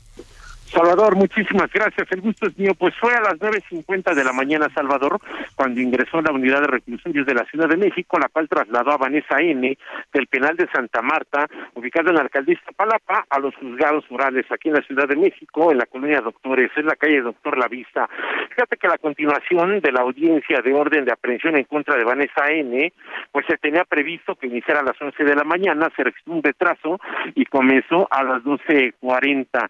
Esto hay que decirlo, bueno, pues hoy se va a definir su situación jurídica, ya que se estará pues dando la vinculación a proceso o, por supuesto, los abogados y van a interponer algunos recursos, ya que se le acusa de ser la coautora material del feminicidio de Ariadna Fernández. De manera que, bueno, pues hasta estos momentos se desarrolla esta audiencia aquí en la de Doctores Salvador y nosotros, por supuesto, vamos a permanecer al pendiente del resultado y saber cuál será la situación jurídica de Vanessa N. Claro, estaremos atentos contigo en tu cobertura, Israel Lorenzana. Como siempre, un gusto saludarte. Buenas tardes. Hasta luego. Y vamos rápidamente a este tema, también seguimos con este tema porque circula en redes sociales. Mira, este, este en este pleito que hay ya entre las fiscalías, esto ya se volvió también un, show mediático, ¿eh? O sea, ya sabemos que la Fiscalía de la Justicia de la Ciudad de México, la jefa de gobierno Claudio Sheinbaum, tomaron el caso como algo emblemático, acusaron al fiscal de Morelos, Uriel Carmona, de que eh, manipuló las investigaciones, de que trató de encubrir a Uriel Carmona. Claudio Sheinbaum se sostiene en esa versión, al decir que no había sido un feminicidio. Eh, allá dicen que no, que ellos tienen una autopsia que confirma que la joven no murió por un asesinato, sino que se broncoaspiró por una congestión alcohólica. En fin, en medio de esa pugna, pues todo se está filtrando ya conocimos las conversaciones de WhatsApp entre Vanessa y, Rautel. Ahora ya eh, se están filtrando también los audios, los mensajes de voz que se mandaban estos dos presuntos feminicidas. Eh, se escucha a Vanessa N decirle a una amiga que va a respetar la decisión de la familia de Ariadna. También se escucha a Rautel N diciéndole que los ayudará el gobernador de Morelos, Cuauhtémoc Blanco. Eh, va a escuchar usted el audio un poco encimado porque son conversaciones recuperadas, ellos las habían eliminado y al recuperar los técnicos de la Fiscalía de Justicia de la Ciudad de México, pues enciman un poco las, las conversaciones. Se oye como que Rauter estuviera al lado de ella y se van a encimar un poco las voces, pero esto es lo que se escucha en estos audios filtrados, que son parte de la carpeta de investigación de este caso opino que lo que la familia quiera, o sea, si ellos quieren abrir carpeta y que pues Raúl y yo hablemos lo último que sabemos de ella, de las personas pues, que están involucradas, las últimas que, salimos, hablemos. Cuauhtémoc Blanco nos va a echar la mano. Como de nosotras, amiga. Como dices, que, que nos vayamos para allá y que saquemos el número de averiguación y que él mañana temprano va a hablar directo con el fiscal para que Escuche usted lo que dice Rautele. Cuauhtémoc Blanco nos va a echar la mano. Él no dice que el fiscal, dice que el gobernador les ofreció llevar el cuerpo para allá, o sea, que lo tiraron allá en Morelos, eso es lo que dice el presunto feminicida. Cuauhtémoc Blanco, gobernador por el partido Encuentro Social, aliado de Morena y de la 4T, les habría ofrecido esto. La jefa de gobierno dijo que era el fiscal, Uriel Carmón, el que tenía vínculos con Rautel y el que le había ofrecido protección. Bueno, pues el audio dice otra cosa. El audio dice que fue Cuauhtémoc Blanco quien les ofreció protección, que llevaran el cuerpo allá y que él iba a hablar con el fiscal. Ahí está todo lo que está emergiendo en este caso, que ya se convirtió también lamentablemente la justicia como show mediático y también como tema político, ¿eh? porque está de por medio también una aspirante presidencial que no se nos olvide. Ahí dejamos el tema y vámonos a otro asunto. Le platico, en, Tizapán, iba a decir a Tizapán, pero no es Tizapán sin la A, este jueves grupos armados se enfrentaron a elementos del ejército y de la Guardia Nacional. Tizapán está ubicado en Jalisco, ahí en la zona del lago de Chapala, en la zona lacustre. Después de estos hechos, 22 personas fueron detenidas. Vamos contigo, Mayeli Mariscal, para que nos cuentes de la violencia, lamentablemente, que sigue eh, pues fuerte en Jalisco. Buenas tardes. Luego de un enfrentamiento ocurrido este jueves en el municipio de Tizapán, Jalisco, elementos del Ejército y de la Guardia Nacional detuvieron a 22 personas. Estos hechos ocurrieron cuando las corporaciones realizaban un operativo de vigilancia en este municipio y se percataron de un vehículo que les pareció sospechoso. Ahí es que inicia la persecución y al llegar a una vivienda en donde ingresó el vehículo, los elementos del Ejército Mexicano y de la Guardia Nacional fueron recibidos a disparos y no se reportaron heridos ni víctimas mortales de estos hechos. Luego de que se logró repeler la agresión, también aseguraron a 22 hombres, armamento y vehículos. Además, de acuerdo con un comunicado del gobierno estatal, se detectaron algunos intentos por realizar bloqueos en diversos puntos del municipio. Sin embargo, se logró evitar que estos hechos o estos bloqueos se concretaran, según se informó en la sesión de planeación operativa de este viernes. Esa es la información, Salvador. Muy buen día para todos. Muchas gracias, Mayeli Mariscal. Pues ahí está lamentablemente la violencia que no se detiene en Jalisco. Hace unos días el gobernador Enrique Alfaro dio su cuarto informe de gobierno y decía que iba todo muy bien en la seguridad, que los delitos habían bajado, que Jalisco estaba muy contenida la, la seguridad y la violencia pues no es lo que se ve todos los días en las calles. Lamentablemente a Enrique Alfaro le pasa como a la mayoría de los políticos que ellos ven una realidad distinta a la que viven sus gobernados. Oiga, y vamos hasta Nayarit con nuestra corresponsal porque acaban de liberar órdenes de aprehensión contra un exgobernador. No, no se trata de Roberto Sandoval. Se van un sexenio más atrás y van a ir por Ney González, un gobernador de Nayarit priista, era agente de la CTM de las épocas de don Fidel Velázquez, y lo están acusando de un fraude multimillonario. Dicen que el señor Ney González se robó 21 mil millones de pesos del fideicomiso de Bahía de Banderas, de la zona de la Riviera Nayarita. Me llama la atención que no han podido detener al anterior, que es el señor eh, eh, Roberto Sandoval, y ya se fueron más atrás y van a orden, libran dos órdenes de aprehensión contra el señor Ney González. Platícanos, Karina Cancino, te saludo allá en Tepic, buenas tardes. ¿Qué tal Salvador? Buenas tardes. Darte a conocer desde Nayarit que han liberado dos órdenes de aprehensión en contra del exgobernador Ney González Sánchez. Así lo dio a conocer el fiscal general Petronilo Díaz Ponce Medrano. Esto por estar presuntamente relacionado con el fraude Fideicomiso Bahía de Banderas, que han estimado en 21 mil millones de pesos las pérdidas por este eh, fraude. Sin embargo, al exgobernador se le imputan el agravio en casi 90 millones de pesos. Hay dos carpetas de investigación en su contra, una por los presuntos delitos de ejercicio indebido de funciones, peculado y falsificación de documentos en su modalidad de uso y también la segunda carpeta eh, señala los presuntos delitos de ejercicio indebido de funciones, tráfico de influencias y administración fraudulenta. Eh, estuvieron haciendo un operativo intentando en su casa aquí en La Molola, en el centro de Tepic, intentando aprender al exgobernador, sin embargo, al no encontrarlo ya fue declarado prófugo de la justicia y se ha pedido colaboración a todas las fiscalías del país para que puedan en cada una de estas entidades encontrarlo y presentarlo ante las autoridades de Nayarit, aunque también dice el fiscal se abrió la solicitud de una ficha roja para que la Interpol lo busque en el mundo. Así las cosas en Nayarit y estamos próximos a conocer más detalles sobre estas órdenes de aprehensión en contra del exgobernador Ney González. Buenas tardes.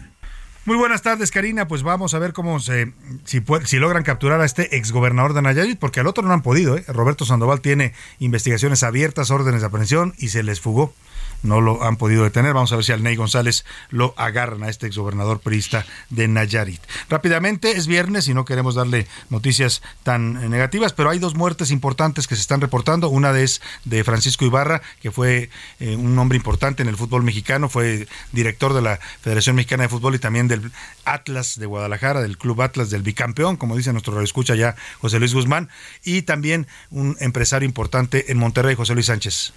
Así es, Salvador, dos personalidades de dos estados eh, pues importantes. El primero, ya decías, este, pues este empresario, don Francisco Ibarra López, presidente y fundador de Grupo Asir, eh, también eh, parte del Grupo de la Vitro. familia del Grupo Asir. Sí, además fundador de Grupo Vitro. La familia radiofónica. Exactamente, Grupo Vitro, también este grupo grande de, que hace vidrieras y bueno, los empresarios más importantes del estado de Nuevo León, donde, bueno, pues ya hay consternación. Varias cámaras en todo el país se han pronunciado, la, la radio televisión, la vidriera, la acelera, en fin, esa, esta muerte a los pues descansen en paz ambos, Francisco Ibarra, presidente del grupo ASIR, y, también Federico Sada González. Federico Sada González, que fue presidente de Vitro, una de las empresas más importantes del país. Ahí dejamos el tema y vámonos a los deportes con el señor Oscar Mota.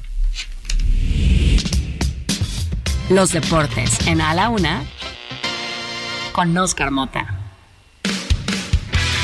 Oscar Mota, ¿cómo estás? Muy buena tarde. Mi querido Salvador García Soto, amigas y amigos, soy un gran día para ganar un viernesito. Me gusta la parte de estar regalando boletos para el teatro, ¿no? Oye, eh, se ve muy buena la obra, además. y además el mensaje para todos los que nos escuchan, recuerden que cultivarse no es meter las patas en la tierra. Entonces, es vaya usted al teatro. Buenos espectáculos como el teatro, los museos, ¿no? Hay cosas que además esta ciudad tiene una oferta maravillosa. ¿Es correcto? ¿eh? Una agenda cultural muy buena. Y por supuesto los deportes. Y uno de los detalles interesantes que hay para este fin de semana es el partido de la gran final, el partido de ida de la gran final femenil entre el América y Tigres Femenil. Vamos a escuchar las palabras de jugadoras que se unieron en un mensaje por demás importante en contra de la violencia contra las mujeres. Escuchemos.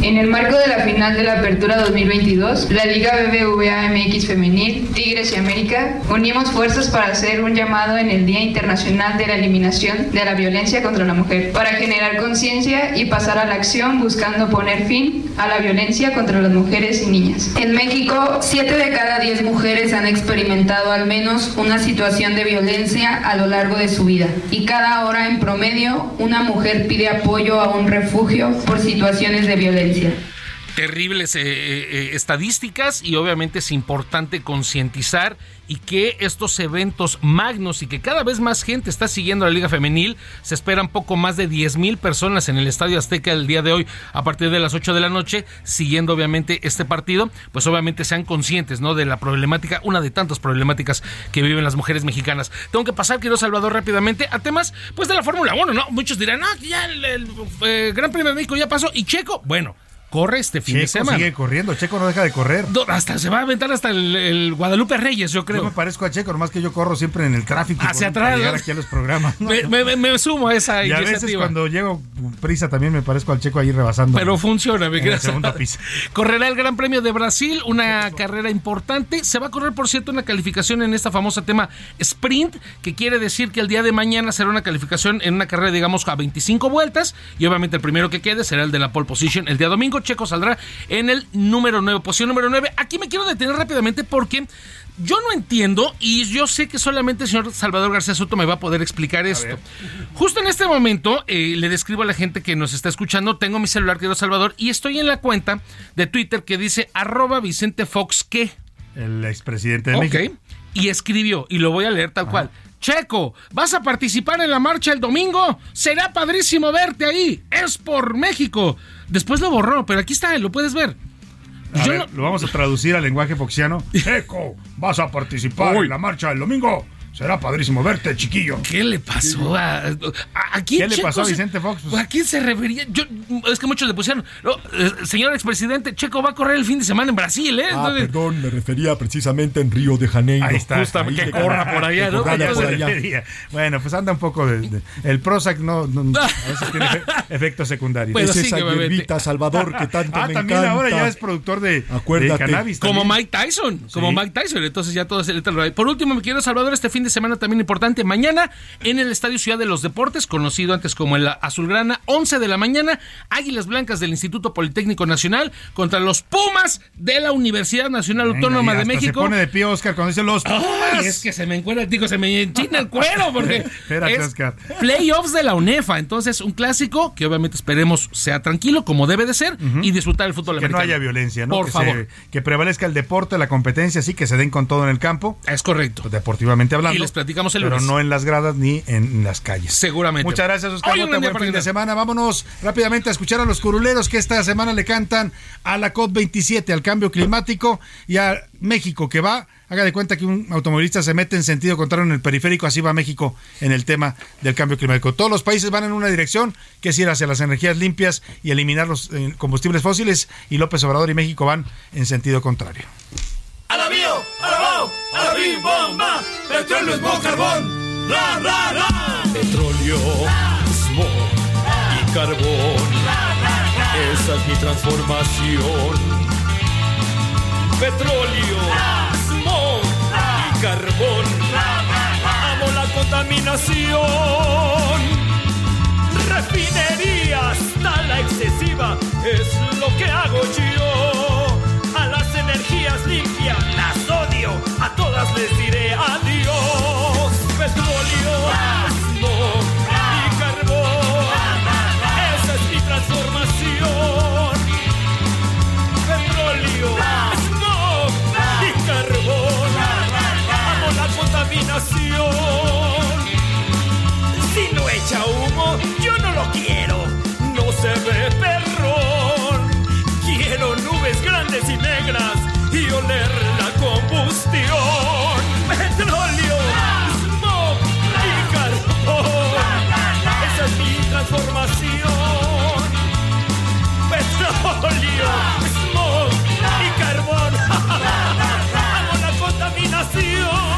Gran canción de los curuleros de San Lázaro, Pepe Navarro y Pepe Velarde. Les mandamos un saludo y así, esta la podría cantar perfectamente, ya sabe quién. Vámonos al entretenimiento con Anaí Arriaga.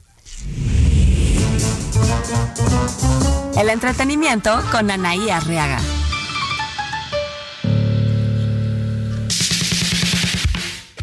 Mi querido Salvador, ¿cómo estás? Excelente tarde. Nos vamos con las breves. En las últimas horas trascendió la noticia de que Johnny Depp puso fin a su relación con quien fuera su abogada. Sin embargo, fuentes cercanas al actor dicen que siguen más unidos que nunca. Invalidan orden de aprehensión contra Inés Gómez Bon por defraudación fiscal. La jueza Rosa Montaño invalidó la orden de aprehensión contra la conductora por presunto fraude fiscal de más de 12 millones de pesos. Sin embargo, este amparo no cambia nada. Su condición de prófuga, pues la justicia tiene una orden de aprehensión vigente por delincuencia organizada y lavado de dinero. Que tengan un excelente viernes. Fuerte abrazo. Muchas gracias, Anaí Arriaga. No nos queda más que despedirnos de usted. Muy contentos y muy agradecidos por su atención. Quiero desearle a nombre de todo este equipo que tenga un excelente fin de semana, que descanse, que recobre fuerzas, energías, que cargue la pila. Y aquí nos encontramos el lunes a la una. Excelente tarde. Hoy termina a la una con Salvador García Soto. El espacio que te escucha, acompaña e informa. A la una con Salvador García Soto.